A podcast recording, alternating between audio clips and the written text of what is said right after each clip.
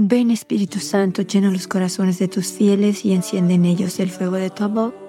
Envía tu Espíritu y todo será creado y se renovará la faz de la tierra.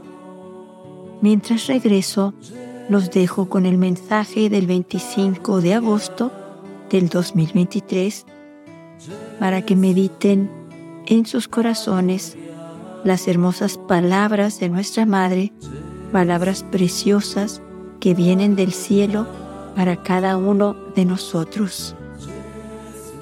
Y esperemos también en oración el mensaje del 25 de septiembre del 2023, que ya en pocos días lo tendremos con nosotros. El mensaje de nuestra Madre el 25 de agosto del 2023. Queridos hijos, en este tiempo de gracia, los invito a la oración con el corazón.